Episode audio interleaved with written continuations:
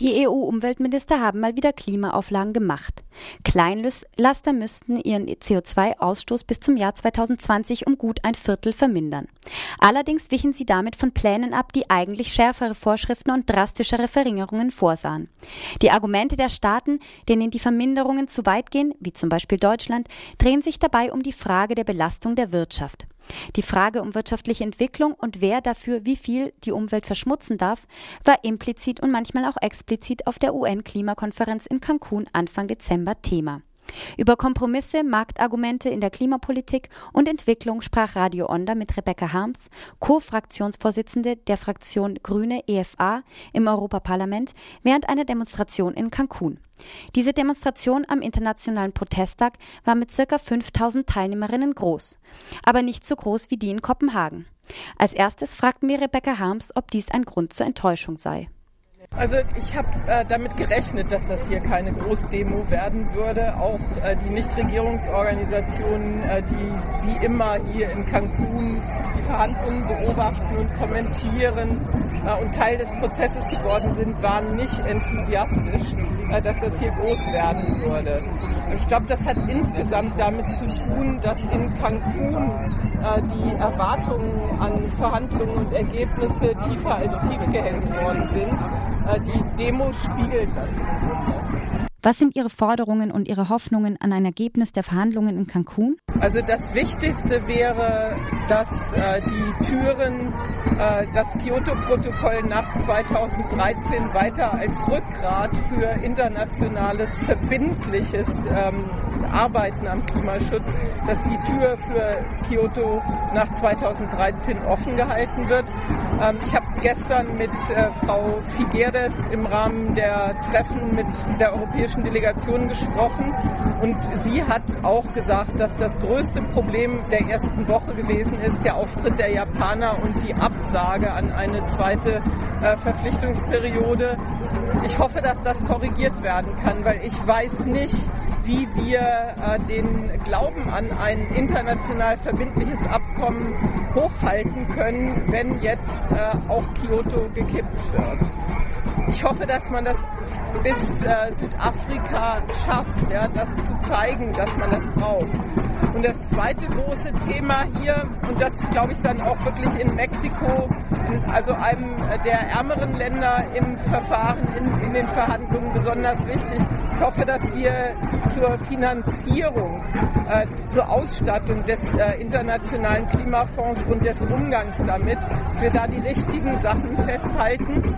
Äh, da geht es ja einerseits darum, dass äh, die reichen Länder sich glaubwürdig machen müssen, ähm, wie viel Geld äh, da tatsächlich eingebracht werden soll. Das ist eine der großen Fragen.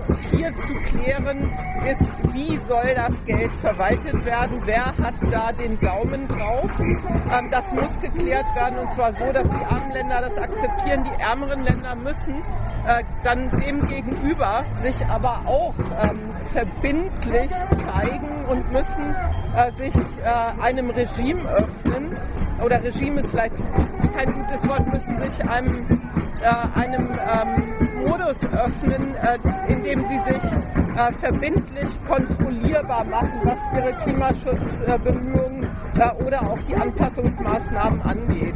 Sonst kommen wir auch bei der Finanzierung nicht weiter. Also geben und nehmen ja, ist das eine, äh, aber äh, Kontrolle und ähm, verbindliche äh, Regulierung dieses Geben- und Nehmen-Prozesses, das, das muss auch sein. Der Streit zwischen Entwicklungs- und Schwellenländern auf der einen Seite und Industrieländern auf der anderen Seite geht ja auch seit Jahren darum, wer wie viel denn für den Klimaschutz überhaupt tun muss. Länder wie Japan zum Beispiel, die unter Kyoto Verpflichtungen übernommen haben, sagen jetzt, ein zweites Kyoto gibt es nur, wenn auch Schwellenländer Reduktionsziele vorgeben. Die großen Schwellenländer wie Brasilien oder China argumentieren ja auch mit einem gewissen Entwicklungsmodell, also dass sie, um die eigene Industrialisierung und Entwicklung voranzutreiben, auch einen gewissen Ausstoß im Emissionsbereich ihnen auch erlaubt sein müsste. Wie sehen Sie dieses Spannungsfeld Entwicklung und Klimaschutz? Also ich finde, dass hier gerade in Cancun ja, wir an einem Ort sind, äh, wo die Herausforderungen äh, für Klimapolitik äh, und nachhaltige Entwicklung, das ist ja eigentlich Klimapolitik, ja, äh, dass die so grell ausgeleuchtet werden wie noch nie. Also man sieht hier in diesen äh, Hotelkomplexen, was die Lebensart ist, die der Westen den, den Schwellenländern vorgibt. Also diese ähm, All-Inclusive-Mentalität, die dazu führt, dass man so viel isst und trinkt, wie man nur kann. Äh, die die habe ich noch an keinem anderen Ort der Welt so erlebt wie hier. Und dann gleichzeitig eben in diesem Downtown Cancun, äh, dieser äh, irgendwie ähm, ja fast verzweifelte Versuch, äh, an diese All-Inclusive-Mentalität Anschluss zu finden das ist wirklich, finde ich, ein krasses, eine krasse Realität äh, für diejenigen, die innerhalb jetzt äh, des zum Beispiel Moon Palaces versuchen, äh, über ehrgeizige Klimapolitik äh, ja mindestens kleine Fortschritte zu erzielen. Ich glaube, dass das wirklich wahnsinnig schwer ist zu erreichen, was wir uns da vorgenommen haben. Also eine Entwicklungsumkehr innerhalb der nächsten fünf Jahre, nicht nur in den Industrieländern, sondern auch in den Schwellenländern Ländern. Es ist ähm, viel, viel ähm, ehrgeiziger, als man das denkt, wenn man so ein Ziel liest wie minus 30 Prozent CO2 in der Europäischen Union. Das Waldschutzabkommen REDD Plus ist ja eines der Verhandlungspunkte, die recht weit gediehen sind und wo eine Einigung möglich ist. Aber es gibt Widerstand dagegen, vor allem von der Basis, von den sozialen Bewegungen und Organisationen und auch von den ALBA-Staaten. Warum? Das Ziel, ja, die Abholzung zu stoppen äh, und Wälder zu sichern als äh, eigentlich wichtigste Versicherung gegen schnellen Klimawandel, weil Wald eben die wichtigste Kohlenstoffsenke ist. Dieses Ziel ist ja altbekannt. Wir haben in den letzten Jahren, obwohl wir das immer als wichtigstes Ziel mit bearbeitet haben, ähm, erlebt, dass wir noch nicht mal die Tempo, dass wir noch nicht mal das Tempo der Abholzung verlangsamen konnten. Und ich glaube, dass ähm, die äh, Finanzierung äh, der Sicherung der Wälder, dass das eigentlich auch international und durch Garantien äh, von staatlichen Mitteln äh, äh, geleistet werden soll. Ich glaube, dass ähm, ja, der Markt und Marktentwicklung uns gerade in diese immer schnellere Abholzung hineingetrieben haben. Und ich würde deshalb an dieser Stelle überhaupt nicht auf Marktmechanismen vertrauen. Wenn wir uns die Kritikpunkte an einem möglichen Abkommen ansehen, also vor allem die Marktmechanismen im Waldschutz oder der Emissionshandel, wäre denn ein Scheitern der Verhandlungen dann nicht besser als ein schlechtes Ergebnis?